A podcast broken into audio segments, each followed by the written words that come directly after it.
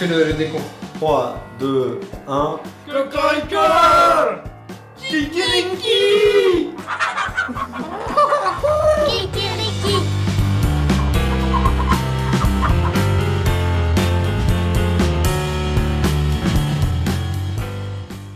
Bonjour à tous, vous écoutez Kikiriki présenté par Karina Kohan, et Élise Hamchin.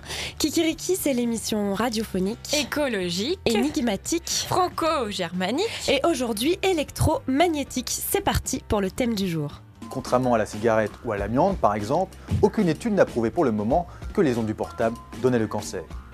En Australie, l'un des seuls pays où des chercheurs ont épluché les statistiques, il n'y a pas plus de cancer du cerveau aujourd'hui qu'il y a 30 ans. Malgré tout, l'Organisation mondiale de la santé a classé les ondes de portable dans la catégorie 2B, c'est-à-dire des choses possiblement cancérogènes. Ce que cela veut dire, c'est que personne pour le moment n'a réussi à prouver que le portable était dangereux pour la santé, ou pas. Sur cette fiche, vous allez retrouver la valeur DAS du téléphone mobile. Ces trois lettres signifient débit d'absorption spécifique. C'est une grandeur, une caractéristique technique de votre mobile qui indique le niveau d'onde radio auquel vous pouvez être exposé lorsque votre appareil fonctionne à sa puissance maximale. En ce qui concerne les ondes électromagnétiques, euh, il ne peut pas y avoir scandale puisqu'on ne sait euh, rien de manière euh, définitive. Une onde, c'est difficile à visualiser, mais on peut prendre un exemple. Vous jetez un caillou dans l'eau, vous allez voir qu'il se forme des ronds. Si on compte 4 ronds, 4 ondes, 4 vibrations, ça va faire 4 Hertz. Et ça, ça s'appelle la fréquence. 2% de la population serait victime de cette électrosensibilité. Selon une récente étude suédoise, une personne qui a utilisé 25 ans un portable a trois fois plus de chances de développer une tumeur maligne au cerveau. Tumeur ou non, hypersensibilité ou non, nous nous attaquons aujourd'hui à un sujet extrêmement polémique mais qui pose beaucoup de questions sanitaires. Les ondes électromagnétiques sont-elles dangereuses pour le vivant? Beaucoup d'implications, une incompréhension face à un potentiel danger invisible, des sommes d'argent colossales mises en jeu et notre mode de vie moderne remis en cause. Merci d'être à l'écoute de Kikiriki. Salut à tous et salut Karina. Salut Elise. Oh là, ça va pas? Non, ça va pas du tout. Bah qu'est-ce qui se passe? Bah écoute, je fais du souci pour nos auditeurs. Pourquoi? Je crois qu'ils passent trop de temps sur leur téléphone portable. Les Français consultent leur téléphone 26 fois par jour, 50 fois pour les 18-24 ans. 23% de la population consulte son smartphone moins de 5 minutes avant de se coucher et 20% y jettent un œil moins de 5 minutes après le réveil, sans compter la, désactivation- la désactivation de l'alarme. 47% des Français consultent leur téléphone lorsqu'ils se réveillent au milieu de la nuit et 81% les sortent pendant les repas de famille. Si les ondes de nos portables sont mauvaises pour la santé, on, on est mal. On est mal, on est mal, mais Karina, euh, t'inquiète pas à ce point. Je crois qu'il faut que j'agisse, Élise. Chers auditeurs, ceci est une intervention. Éloignez-vous de vos téléphones, oui Allez, allez, je ne veux plus aucun auditeur sur les téléphones. Partez Allez courir nu sur la plage Oh là, oh là là, je crois que Karina est un peu émotionnelle. Mettez le mode avion, mettez Calme-toi, calme-toi. Bon, je vais faire le, le sommaire à ta place. On vous a préparé une émission euh, très solide pour en savoir plus sur les effets des ondes sur la santé et sur l'environnement.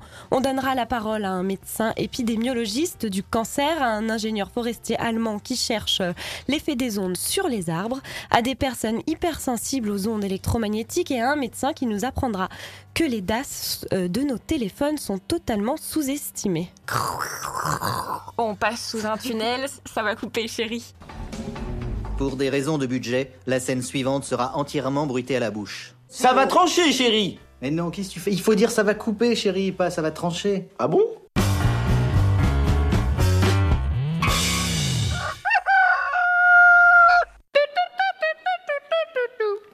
Allô, euh, Morissette? Bonjour, euh, c'est Barnabé à l'appareil. Excusez-moi de vous déranger, Morissette. Je veux juste savoir euh, si vous avez reçu mes lettres. Oui euh, Ça vous a fait plaisir?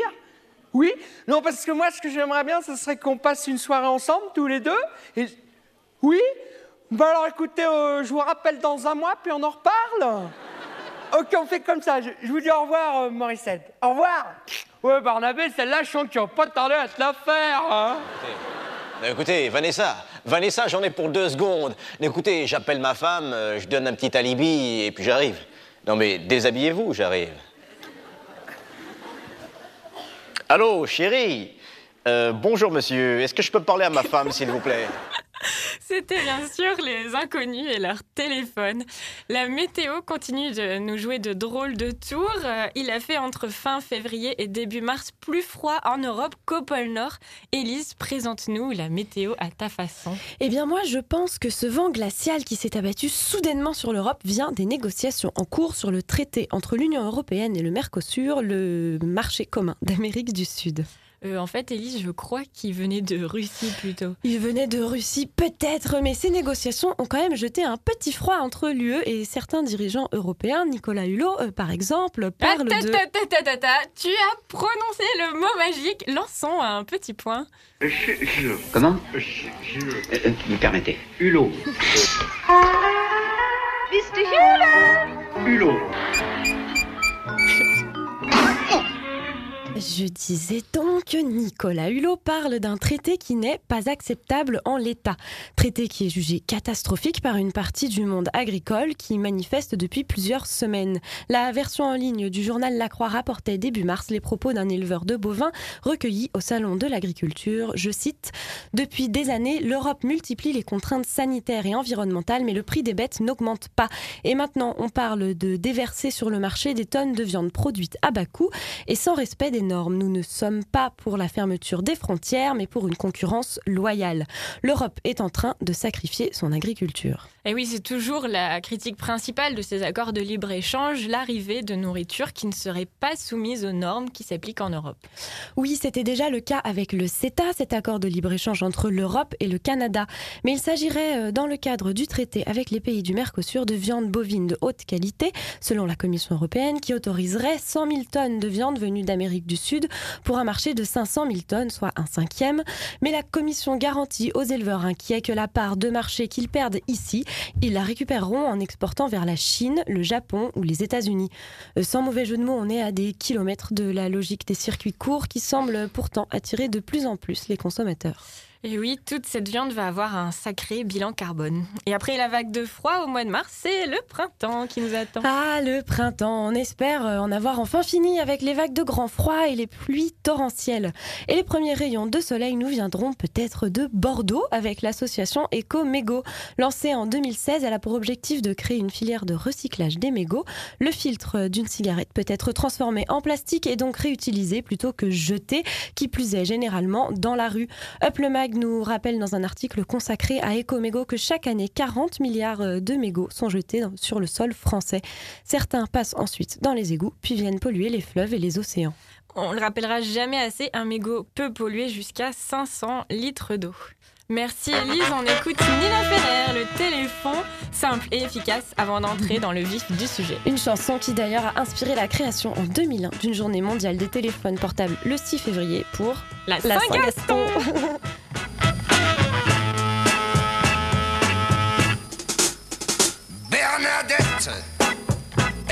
très chouette.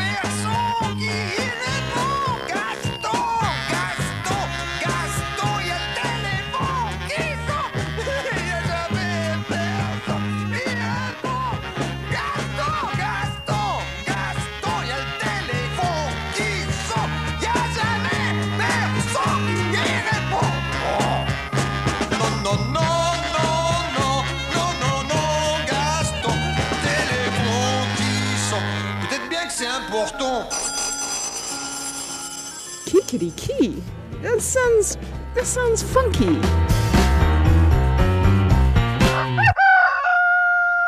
Mon point de vue, c'est que quelque part, la question ne, ne devrait presque pas se poser aux individus et aux personnes, parce que l'individu X a du mal à juger de la dangerosité des produits. Ça, devrait être de la responsabilité des gouvernements d'imposer de ne pas mettre sur le marché des produits dangereux. Quand ce discours est tenu par l'industrie, je le comprends évidemment qu'ils ne m'aiment pas. J'ai travaillé sur la cancérogénicité de médicaments, j'ai eu des difficultés avec l'industrie pharmaceutique évidemment. Mais après, ce qui me rend malade, c'est les institutions publiques qui, en théorie, sur le papier, au premier regard, n'ont pas de conflit d'intérêt et qui disent non, non, mais on n'est pas sûr, mais on n'est pas sûr. Alors pour comprendre le danger potentiel des ondes électromagnétiques de nos téléphones sur notre santé, déjà faudrait-il savoir comment ça marche. Alors Jamie, ça marche comment cette affaire-là? Dans tous les téléphones portables, il y a une batterie. Un système permet de faire varier, osciller ce courant électrique à une fréquence, c'est-à-dire un rythme bien régulier. Une fréquence se mesure en Hertz. 100 Hertz par exemple, c'est 100 oscillations par seconde.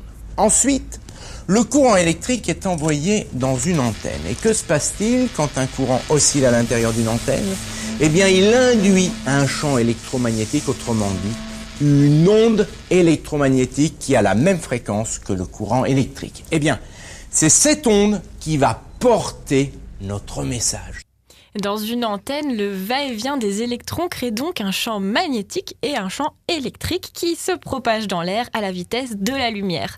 Un peu comme dans un micro-ondes, lorsque ces ondes se propagent près du corps, elles chauffent les tissus et on peut donc se demander si elles ont des conséquences sur la santé. En préparant euh, cette émission, on était absolument sûr que les ondes de nos portables étaient dangereuses pour les personnes surexposées. Ne mets pas ton téléphone dans ta poche, utilise le kit main libre, éteins ton portable la nuit, évite le micro pour réchauffer le biberon du bébé. Tous ces conseils que l'on a tous entendus au moins une fois portent en tout cas à croire que dans l'inconscient collectif, les ondes sont perçues comme dangereuses au moins à forte dose. Et pourtant, cherchant auprès des instituts de recherche gouvernementaux, que ce soit en France ou en Allemagne, on n'a plus rien trouvé. Toujours la même conclusion, le niveau de preuve est insuffisant et les Allemands se veulent même rassurants. Et puis, à côté des études qui montrent un risque pour la santé, il y a aussi ces études qui montrent qu'il n'y en a pas. Alors pour essayer de comprendre ce flou scientifique autour de la question, j'ai regardé Mauvaises ondes, un documentaire de la journaliste Sophie Legal diffusé sur France 3 en 2010. En six mois d'enquête, elle a rencontré de nombreux scientifiques à l'origine d'études et euh, des familles vivant au pied d'antenne. Le documentaire accable l'industrie euh, téléphonique, grande absente d'ailleurs euh, du docu puisque aucun représentant des opérateurs de téléphone mobile n'a accepté de répondre à la journaliste. Et en quoi le documentaire est-il accablant? Il met en avant les liens entre des scientifiques qui nient l'impact des ondes sur notre santé et les opérateurs. Deux en particulier, René de 16 et Bernard Verret, tous deux proches de Bouygues Télécom. Des études françaises ont prouvé l'impact des ondes électromagnétiques sur le vivant, mais ont vu la publication de leurs résultats repoussés, voire empêchés par ces deux scientifiques, qui entraient en désaccord avec les conclusions. Enfin, le documentaire présente un épidémiologiste suédois qui affirme avoir fait le lien entre certaines tumeurs cérébrales chez l'homme et l'utilisation du portable pendant 10 ans. Alors, qui a raison? Pour le savoir, nous voulions inviter un scientifique de chaque côté, mais là aussi, personne du côté de ceux qui nient le danger ne nous a répondu. Cette émission ne peut donc pas être totalement objective et nous invitons les scientifiques des deux côtés à continuer la discussion sur nos réseaux sociaux. Et comme le sujet est très polémique, nous avons passé beaucoup de temps avec les personnes qui interviennent dans l'émission et vous proposons donc les interviews en intégralité sur notre site internet kikiriki.fr. Allez, rentrons dans le vif du sujet avec le docteur Sasko. Je suis euh, médecin épidémiologiste du cancer. Donc j'ai passé euh, l'essentiel de ma carrière au Centre international de recherche sur le cancer. En tant que chercheur de l'INSERM, en particulier bon, la, téléphonie mobile m'a intéressée euh, dès le départ, puis j'ai continué à, suivre ce dossier et je le suis toujours avec un certain euh, désespoir. J'ai regardé sur les sites internet liés au gouvernement, que ce soit français ou allemand. Tous disent il n'y a pas d'effet sanitaire avéré. Oui, bien sûr c'est euh, d'où ma question, qui est celle que se posait John Snow au XVIIe siècle.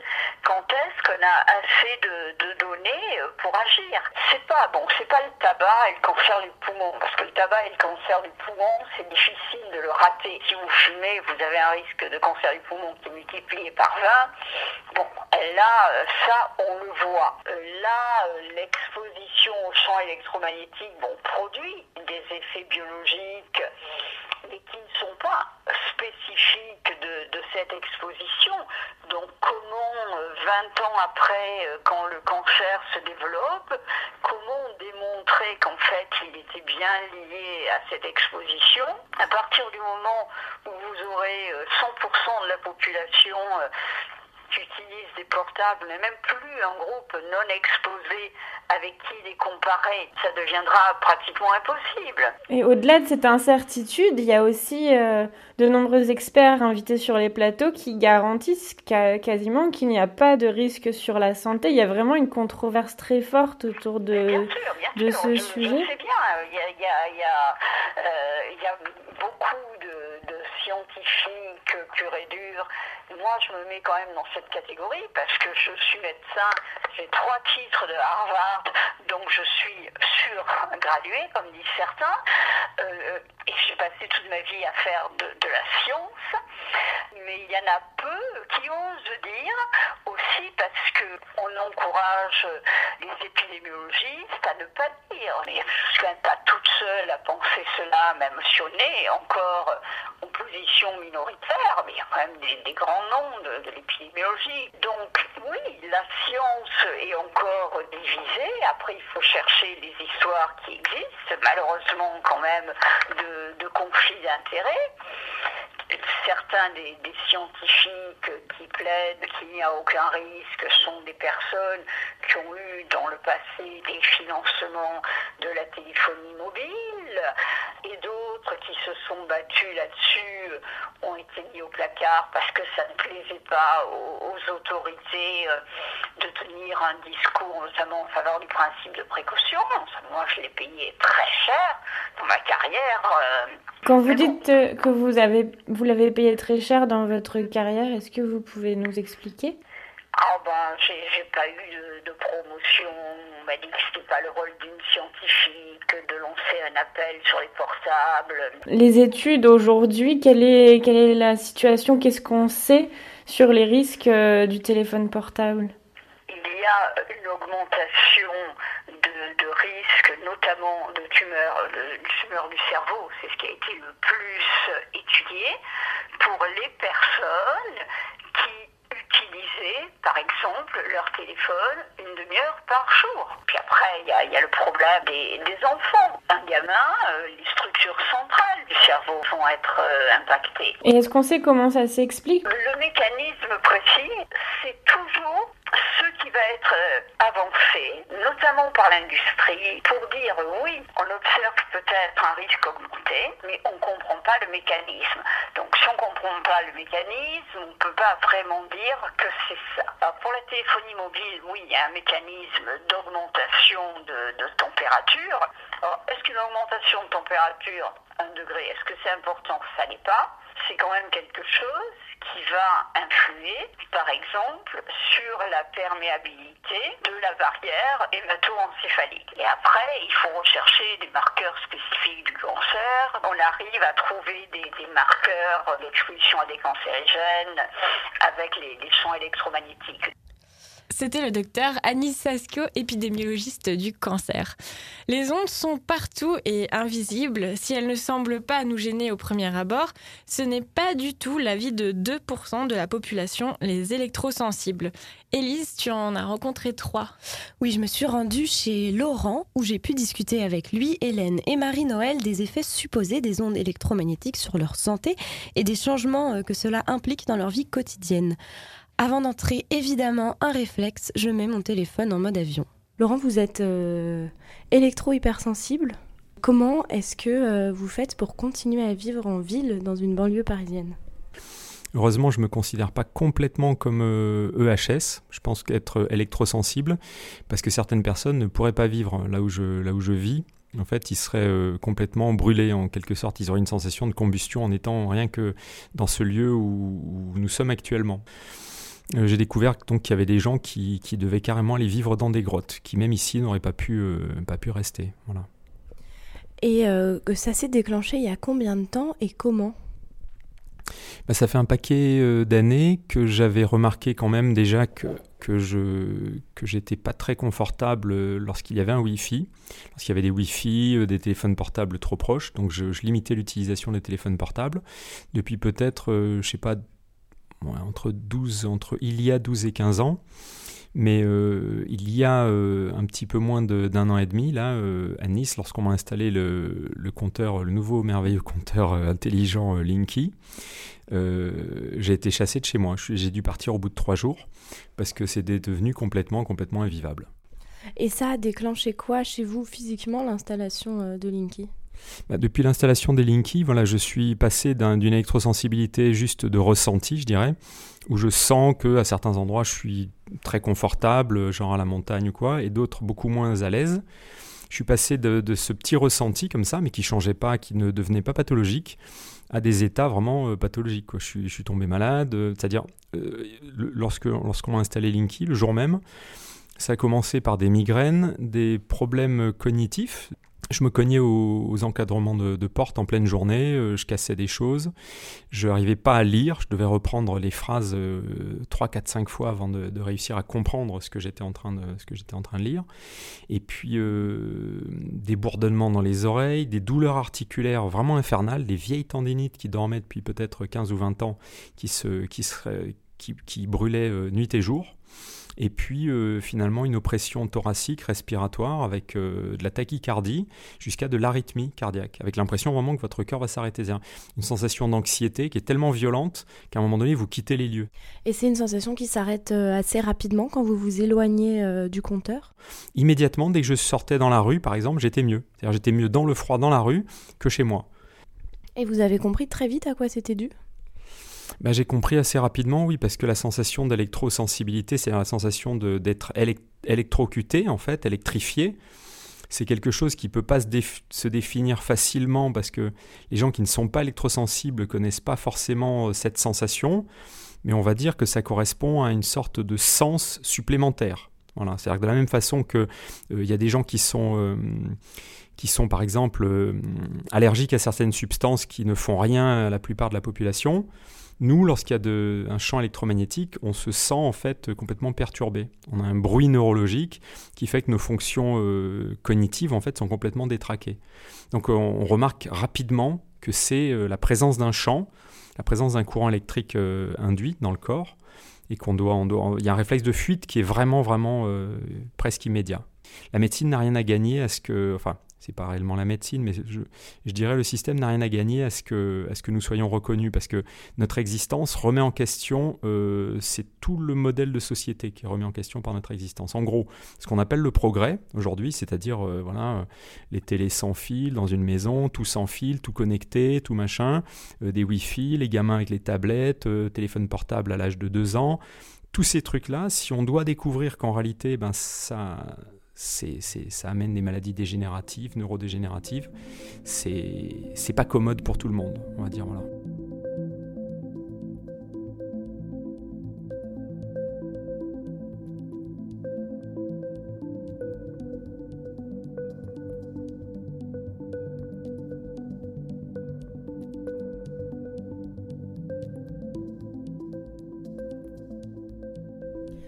Et donc ici, on est chez vous. Est-ce qu'il y a euh, des objets particuliers qu'on ne retrouverait pas chez quelqu'un d'autre? Des habits de protection euh, Quand vous m'avez servi un verre d'eau, vous avez euh, sonné des... Alors il y a écrit Energy Bar. Qu'est-ce que c'est? Non là c'est un tout petit peu, c'est un tout petit peu ésotérique en fait. C'est, il y a des thérapies par le son en fait, qui, qui considèrent les vertus de, de, certains sons qui sont des vibrations, qui sont des fréquences, en fait, sur le système vivant. Donc effectivement, bon, il y, a y a certains accessoires euh, qui, qui sont censés améliorer un petit peu la qualité du secteur.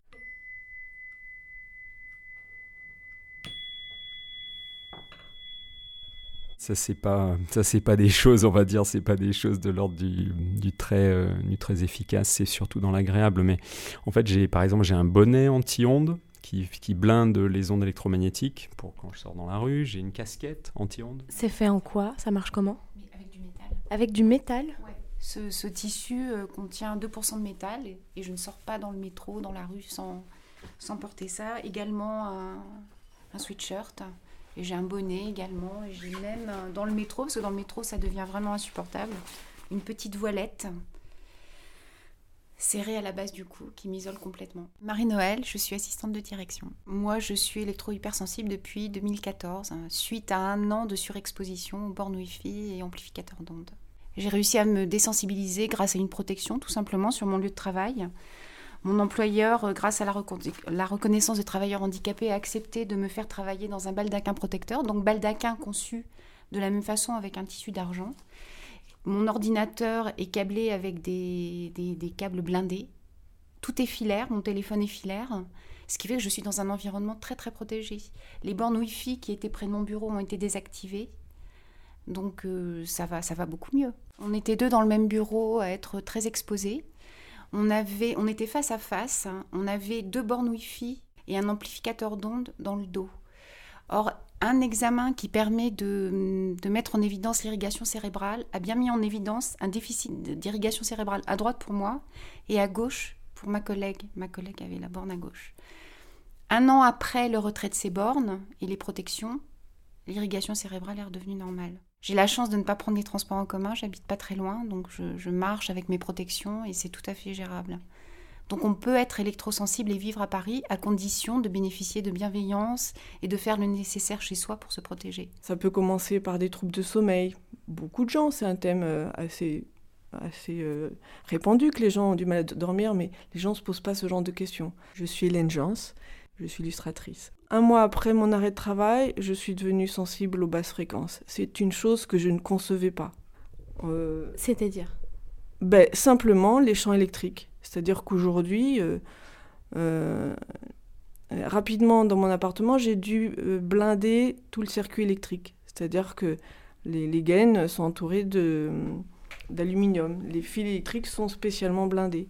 En fait, dans un village ou à l'intérieur même de Paris, on peut se retrouver au rez-de-chaussée. euh, si on est coupé par euh, des murs en pierre, on a beaucoup plus de chances de pouvoir être protégé dans certains endroits. Donc c'est très aléatoire. C'est mieux au rez-de-chaussée qu'en hauteur? Bah, le principe, c'est c'est de pouvoir être euh, le plus relié au sol pour être en lien avec la terre. Les prises de terre sont faites pour évacuer des champs, justement. Moi, je suis venue aujourd'hui avec deux objets connectés éteints tous les deux. Est-ce que quand je suis rentrée, ça vous a dérangé? Mon téléphone portable est en mode avion et ce casque est Bluetooth, mais il est éteint. C'est clair qu'un téléphone euh, portable actif, moi euh, j'ai des flèches euh, dans la tête, j'ai des aiguilles dans les oreilles. Je... C'est pour ça que j'ai même un voile sur la figure euh, quand je me déplace. Mais en mode avion, ça, ça- ça- aujourd'hui je le tolère. Euh, ça n'a pas toujours été le cas. Mais voilà, selon notre niveau de fatigue, on... euh, déjà le simple fait d'être là, c'est qu'on est, on est apte à communiquer, on est apte euh, euh, beaucoup plus en effet que certains qui peuvent même pas être en ville. Il faut savoir aussi que beaucoup de HS ont les effets en différé. C'est-à-dire qu'ils ne se sentent pas sur le moment, mais ça peut être une heure après, euh, des douleurs ou une insomnie le soir. euh. donc c'est très très difficile à mettre en évidence. Merci beaucoup. Merci à vous. Merci.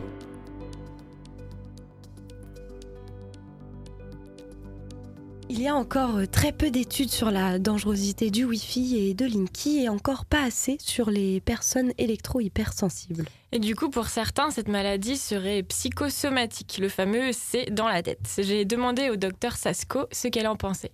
Là, vous touchez un sujet extrêmement délicat. Parce que alors, s'il y a des controverses sur le cancer, il y en a encore plus sur l'hypersensibilité aux, aux ondes électromagnétiques. Comment le, démontrer euh, Là aussi, nous n'avons pas assez de données. euh, il n'y a pas beaucoup d'études. Euh, certaines, euh, qui, enfin une moins qui, tend à être négative. Après, il y en a qui, prétendent avoir, euh, trouvé des marqueurs spécifiques.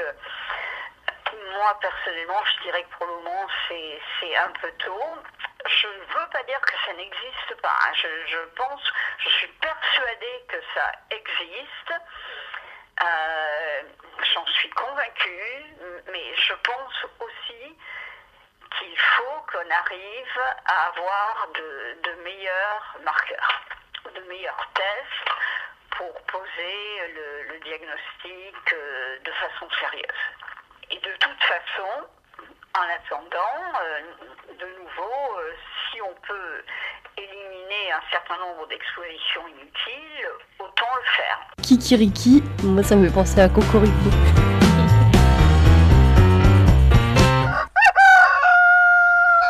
Ici Becky Walters. Je ne suis pas là pour l'instant, laissez votre message. Oui, alors bonjour Vicky, c'est Si vous êtes satisfait de votre message, faites le 1. Ah ben non, je suis pas Si vous satisfaite. voulez recommencer, faites le 2. Le 2 Vous avez fait le 2. Si vous êtes satisfait d'avoir fait le 2, faites le 1. Le 1 Vous avez fait le 1. Faites le 3 si vous avez fait le 1 parce que vous êtes satisfait de votre message. Ou faites le 4 si vous avez fait le 1 parce que vous étiez satisfait d'avoir fait le 2 parce que vous n'étiez pas satisfait de votre message. Ben là, je sais pas, qu'est-ce que, qu'est-ce que je fais? Mais Je sais pas. Votre temps est écoulé. Les ondes de nos portables et de leurs antennes ont-elles aussi un impact sur la nature? De nombreux chercheurs se sont posé la question et ont observé l'exposition aux ondes électromagnétiques de vaches, de cochons, de chauves-souris, d'oiseaux migrateurs, de poussins, grenouilles, insectes, abeilles et même de hêtres, de sapins, lentilles, oignons ou encore haricots.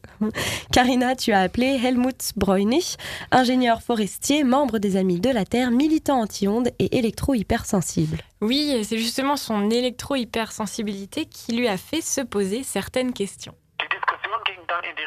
La question s'est alors posée de savoir si ça pouvait être psychosomatique, donc est-ce que les gens s'imaginent ces symptômes?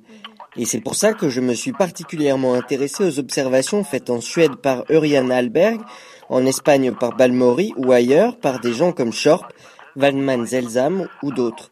Selon eux, les plantes, et en particulier les arbres, exposés aux fréquences des antennes relais, montreraient certaines dégradations.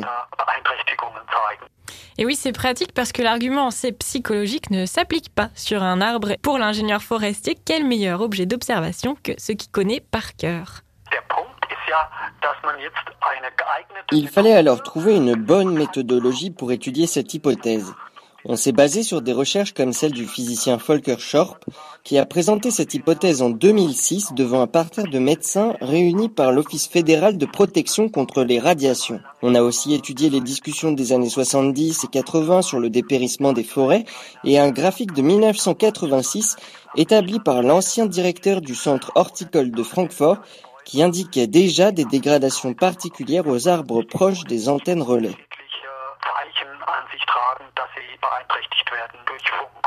Et beaucoup de ces arbres endommagés sont signalés et photographiés par la population. De 2006 à 2015, Bräunig et son équipe ont donc décidé d'étudier 60 de ces arbres. On a alors remarqué qu'une altération très précise se produisait quand l'antenne était visible depuis l'arbre et que depuis les arbres d'où on ne voyait pas les antennes, on ne retrouvait pas cette altération. Et ça n'apparaissait que du côté de la cime orientée vers l'antenne. Avec le temps, cette dégradation partait de l'extrémité de la cime et s'introduisait de plus en plus profondément dans l'arbre. Les mesures ont confirmé que sur les arbres abîmés et sur les endroits les plus abîmés de ces arbres, on trouvait des rayonnements bien plus élevés que sur l'autre côté, mieux protégés de l'arbre par la cime et le feuillage. Le rayonnement sur ces parties malades des arbres était entre 10 et 100 fois plus puissant que sur les parties saines. L'équipe remarque aussi que ces dommages apparaissent toujours lorsque l'arbre étudié est exposé à une antenne relais. Quand tu dis dommage, il s'agit de quoi euh, exactement? Alors Bräunig parle de manque de vitalité inquiétant. Et ce manque de vitalité vient de l'extérieur de l'arbre et diminue progressivement quand on se rapproche de son centre.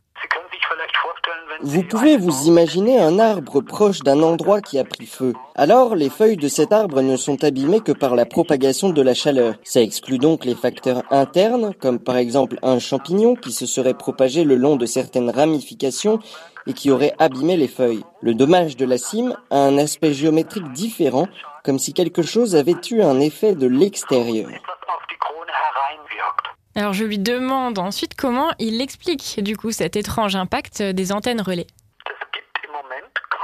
Pour le moment, il n'y a pas de lien de cause à effet validé scientifiquement qui pourrait dire à quoi ressemble précisément ce processus de dégradation en se basant sur les interactions physiques ou physiologiques des plantes. C'est plutôt une observation statistique qui montre que certains phénomènes apparaissent avec certaines influences et qui représentent une indication forte qu'il y a des liens de cause à effet qui demandent à être étudiés plus en profondeur. Et c'était ça l'intention de l'étude, pas d'expliquer ce lien de cause à effet, mais de montrer qu'il y a des facteurs qui pourraient expliquer un certain dommage jusqu'à présent inexpliqué, pour que l'on puisse alors dire dans le débat que des recherches plus approfondies doivent être entreprises en urgence. On ne peut pas ignorer ces résultats si on ne veut pas courir le risque de remettre en question tous nos efforts écologiques. Alors il parle d'efforts écologiques parce qu'on remarque en Allemagne une mort inexpliquée de nombreux arbres en ville et que les nouveaux arbres plantés en remplacement connaissent la même fin tragique. En plus, en Allemagne, on réfléchit à l'introduction de nouvelles espèces pour adapter les villes au changement climatique. Et donc selon lui, il faut prendre en considération ce nouveau risque dans les efforts pour remplacer les arbres. Et alors, est-ce que le gouvernement a réagi à son étude? Oui, mais pas vraiment comme il l'aurait voulu. Pour l'Office fédéral de protection contre les radiations, cette étude ne prouve absolument rien. Je pense que l'Office fédéral de protection contre les radiations n'a pas compris notre approche et je le regrette. On peut dire au contraire que les résultats de cette étude exigent plus de recherche parce que le doute n'a pas pu être exclu. Et il n'est pas le seul. L'Office fédéral de protection contre les radiations rejette en général quasi toutes les études sur les plantes et les animaux, avec toujours ce même argument. Ces études n'apportent pas de preuves irréfutables que les dommages soient effectivement liés aux ondes de la téléphonie mobile. Oui, c'est un reproche que l'on ne peut pas comprendre parce que l'Office fédéral de protection contre les radiations regrettait déjà à la fin des années 90 qu'il y ait trop peu d'études dans ce domaine et en même temps cette même institution n'encourage absolument pas la recherche sur ces sujets. Toutes les études indiquent un stress cellulaire. Les plantes sont impactées de manière différente dans leur vitalité et dans leur processus de croissance. Dans tous les cas, ces observations justifient de s'en inquiéter et d'encourager la recherche sur les animaux, mais il ne se passe justement rien. Helmut Brony est déçu. Et en attendant, il informe autant que possible les médias et les citoyens de ses observations. Et parmi les autres études sur l'impact des ondes de nos portables sur la biodiversité, toutes, je rappelle, critiquées par l'Office fédéral de protection contre les radiations, on a entre autres observé des malformations chez les bébés veaux, chez les bébés cochons, une perte d'orientation chez les abeilles, chez les pigeons voyageurs, une augmentation du taux de mortalité chez les bébés poussins, chez les têtards, les fourmis et les drosophiles. Et ma préférée, c'est l'étude de MC Kammertz qui montre que les fourmis changent le cours de leur route en présence d'ondes de portable pour contourner ces objets. Même chose d'ailleurs en présence d'un ordinateur, mais seulement si le Wi-Fi est activé. Et comme sur la santé humaine, d'autres études sur ces mêmes sujets ont parfois trouvé de tout autres résultats et complètement contredit les impacts des ondes électromagnétiques sur certaines espèces. Merci Karina. On écoute tout de suite Christophe Zawa, lead from Handy, euh, le chant du téléphone portable. Sensation, Sensation, habe ein neues Telefon und es ist ja so klein, geht ins Portemonnaie hinein, kann fotografieren, SMS buchstabieren, weiß exakt die Wetterlage, es kann viel ohne Frage. Nur das eine ärgert mich, telefonieren kann man nicht. Mein Handy hat nirgends ne Anruffunktion, das wundert mich ja schon, es macht da nur so'n Ton. Wie schön wird es gehen, wer die Technik zu verstehen, was hab ich da bloß übersehen? Ich wähl mich durchs Menü, doch es geschah noch nie, dass ich verbunden wurde mit einem Amt. Mein Handy hat nirgends ne Anruffunktion, was nützt der schönste Klingelton? Mann, oh Mann, Mann, oh Mann, wieso ruft mich keiner an? Ist vielleicht, so ich schätz, Störung im Mobilfunknetz. Welch ein Debakel und mir hilft kein Orakel. Die Bedienungsanleitung warf ich weg mit der Zeitung. Und ich werde erst nervös und dann schließlich auch sehr. Piano Solo.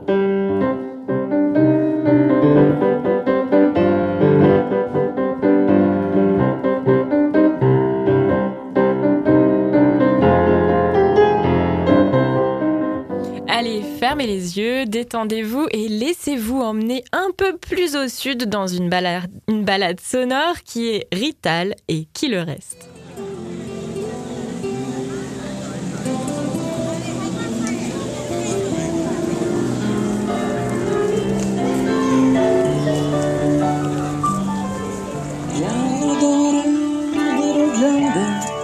Odor di gran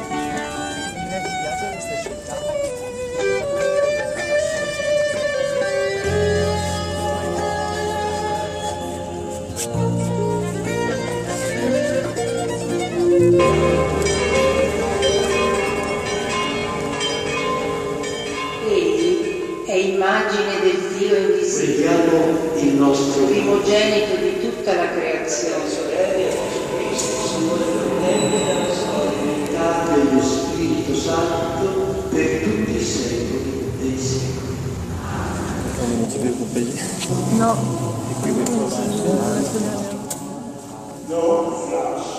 C'est la de Dieu. Nostro Padre Davide.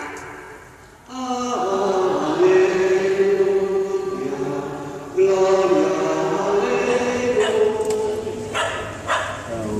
bello, per favore.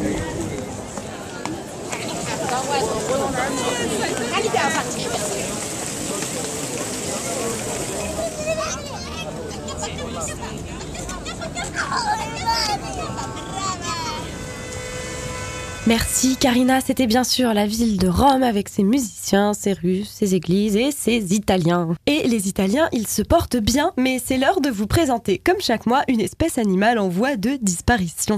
Elle est aujourd'hui tout en griffes et en écailles, avec une longue langue visqueuse, un petit museau en avant, quatre petites pattes et une longue queue qui s'enroule. On vous parle du seul mammifère à écailles du monde, le pangolin. Ce fourmilier d'Afrique et d'Asie du Sud-Est est aussi l'animal le plus braconné, justement en partie à cause des dites écailles, très prisées notamment par la médecine traditionnelle chinoise. Malheureusement pour lui, il est également un mets de la haute gastronomie vietnamienne. Inscrit bien entendu sur la liste rouge de l'Union internationale pour la conservation de la nature, son commerce international est strictement interdit, ce qui n'empêche pas son trafic illégal. Ces petits mammifères ne survivent pas en captivité et sont très sensibles au stress. Animaux nocturnes, ils se roulent en boule en situation de stress. Si la technique a fait ses preuves, elle ne fonctionne pas sur les humains. Les braconniers n'ont alors plus qu'à se baisser pour les ramasser. La situation est critique. Les quatre espèces africaines et les quatre espèces asiatiques sont toutes en train de disparaître. L'association Save Vietnam's Wildlife se bat pour leur survie au Vietnam. Dans un documentaire consacré à l'animal, Arte présente le refuge de l'association où de jeunes soigneurs et vétérinaires les sauvent des braconniers. Ils arrivent dans le refuge malade, généralement gavés de pâtes et injectés d'eau pour pouvoir être revendus plus lourds et donc plus chers. Ils sont relâchés dans la nature quelques semaines ou mois plus tard, équipés d'une puce, tiens, électronique d'ailleurs, pour pouvoir être suivis. Le refuge a accueilli et sauvé plusieurs centaines de pangolins. Tu peux me comprendre, tu as été à ma place jadis. Moi, c'est une numéro bis. Oui, et alors. quand- Je je t'ai pas dit même. Si je t'appelais 10. Bon. J'ai pas fait exprès. Itinéraire, je te capte plus là. Bouge. Voilà. Là, tu me captes? Non, et voilà.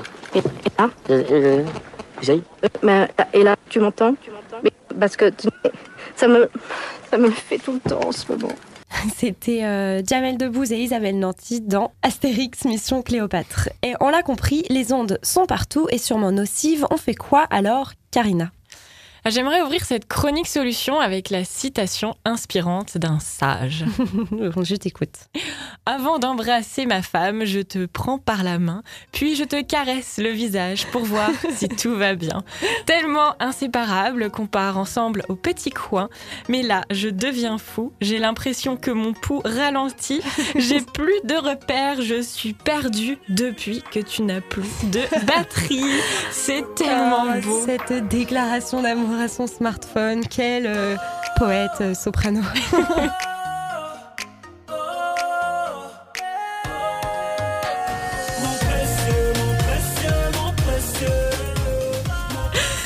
Élise, nos téléphones sont partout, alors que faire, me demandes-tu? Que faire, euh, je te demande?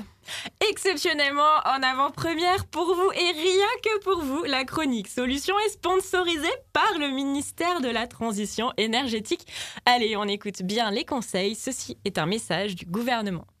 Aujourd'hui, il n'existe pas de preuves scientifiques démontrant que l'usage des téléphones mobiles présente un risque pour la santé. Cependant, face au manque de recul sur d'éventuels effets à long terme et à titre de précaution, il est recommandé d'adopter des gestes simples pour réduire son exposition aux radiofréquences émises par les téléphones mobiles. Utilisez un kit main libre ou le mode haut-parleur lorsque vous téléphonez. Je regarde si je suis dispo. Alors, euh, le lundi 3 Privilégiez les messages textes. Le téléphone est plus loin du cerveau et en plus, il communique moins longtemps avec l'antenne relais. Juste le temps d'envoyer le message. Privilégiez les zones de bonne réception. Lorsque le téléphone capte mal, la puissance d'émission augmente. Il est donc préférable d'écourter sa conversation lorsque le nombre de barrettes est faible. Évitez de maintenir votre téléphone à l'oreille dans les transports. Il entre successivement en relation avec différentes antennes relais et peut élever sa puissance au niveau maximum. Évitez les conversations trop longues. Si vous hésitez entre deux téléphones, choisissez celui qui a le débit d'absorption spécifique, ou DAS, le plus faible. Voilà, voilà. Sinon, quelques autres conseils. Le mode avion est votre meilleur ami, surtout quand vous écoutez de longs podcasts comme Kikiriki. Gardez le téléphone loin de vous, arrêtez de le mettre dans les poches et méfiez-vous des gadgets anti-ondes en tout genre, ça marche pas. Et comme d'habitude, tu nous parles aussi de solutions technologiques. Oui, on va parler de la technologie du DAS, comme le disait la campagne du ministère de l'Environnement. Si vous hésitez entre deux téléphones, choisissez celui qui a le débit d'absorption spécifique, ou DAS, le plus faible. Le DAS, entre 0 et 2 watts par kilogramme, mesure la chaleur produite par les ondes sur un tissu proche du tissu humain. Le plus il est petit, le moins les ondes sont fortes. Je croyais donc que c'était un bon indicateur pour choisir mon téléphone avant de parler avec le docteur Marc Arazi, qui se veut lanceur d'alerte de ce qu'il appelle le phone gate. Pardon d'avance pour la mauvaise qualité de l'appel. Moi, j'ai un, un téléphone, je vais pas donner la marque, hein, mais moi qui étais très attentif, j'ai acheté il y a 12 ans. Euh, il était censé avoir un DAS de 0,35. Il est en fait un DAS de 3,15. Vous voyez déjà pratiquement 10 fois la différence entre le seuil affiché et le seuil réel. Alors comment ça se fait? Comme pour la pollution des voitures testées en laboratoire dans des conditions qui ne représentent pas du tout la conduite réelle, le DAS lui aussi serait mal mesuré. Celui du tronc qui correspond à la situation où on a le téléphone dans la poche est mesuré à une distance de 1,5 à 2,5 cm de la peau, alors qu'en situation réelle dans la poche, le téléphone est à peu près à 5 mm du corps. Et donc c'est un problème de réglementation? La loi n'impose pas de mesures plus proches des conditions réelles?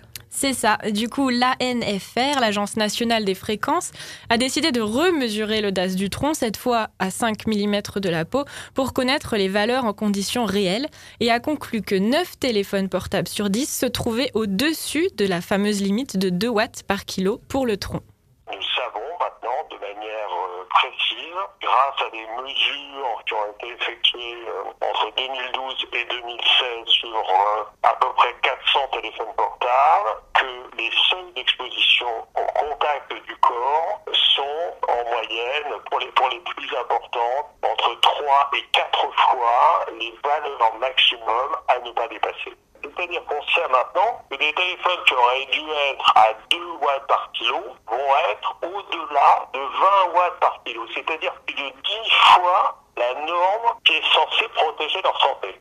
Et selon Marc, on peut en plus multiplier ces résultats par 3 parce que même à 5 mm, nos mesures de DAS sont beaucoup moins précises que celles des Américains qui mesurent l'exposition sur 30 minutes contre 6 en Europe. Qu'est-ce que ça veut dire de faire des mesures sur 6 minutes quand on sait que, par exemple, des jeunes vont garder leur téléphone pratiquement plus de 10 heures euh, sur eux par jour. Il y a un moment où il faut quand même que les normes qui sont mises en place soient liées à l'usage réel que nous en faisons. Alors, comment connaître le vrai DAS de son téléphone portable? L'ANFR a publié une petite partie des résultats sur son site observatoire.anfr.fr et pour le reste, c'est secret industriel. Marc Arasi se bat depuis des mois pour obtenir la publication de tous les résultats. En attendant, il nous propose de changer nos habitudes, d'éloigner le plus possible le téléphone du corps, surtout pour les femmes enceintes et les enfants. Et dans quelques années, peut-être qu'un nouvel objet apparaîtra dans les foyers. Inventé par le physicien Matthias Fink à la tête de Greener Waves, euh, cet objet euh, qui ressemble à un miroir pourrait réduire jusqu'à 100 fois les ondes euh, du Wi-Fi. Et pour le troisième volet de la chronique solution, pas de défi de la part de Julien ce Oh. mois-ci. Il n'a pas osé nous priver de nos précieux, nos précieux, nos précieux. précieux, nos précieux, du nos coup, on va parler de ce que l'on fait déjà. Jingle Sucre, des épices et des tas de bonnes choses. Tels étaient au départ les ingrédients choisis pour créer des petites filles parfaites. Mais accidentellement, le professeur Utonium ajoute un autre ingrédient à cette mixture, l'agent chimique X.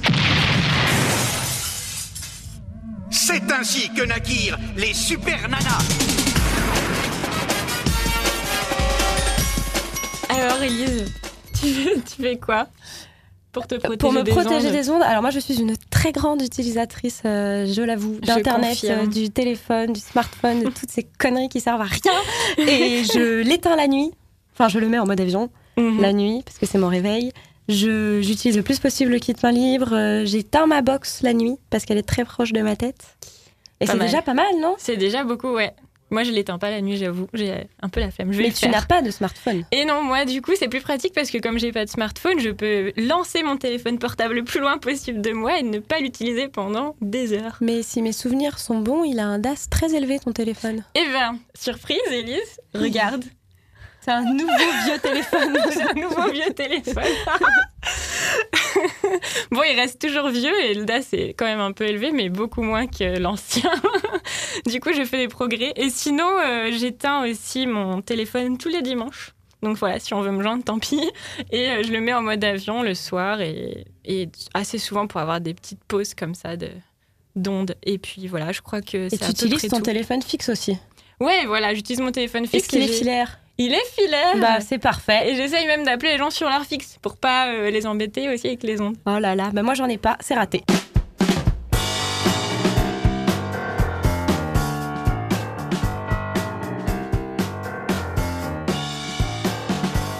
Merci à notre très cher Louis Belin pour sa magnifique voix et à Lambert à la technique. Et suivez-nous sur les réseaux sociaux, commentez, partagez. Vous pouvez nous retrouver sous le nom Kikiriki, K-I-K-E-R-I-K-I, le podcast. Ce magazine environnement a été réalisé avec de l'électricité renouvelable, à pied, à vélo et en transport en commun. Les journalistes ont été nourris localement, sans colorants, pesticides ni conservateurs. Salut à tous et à bientôt dans...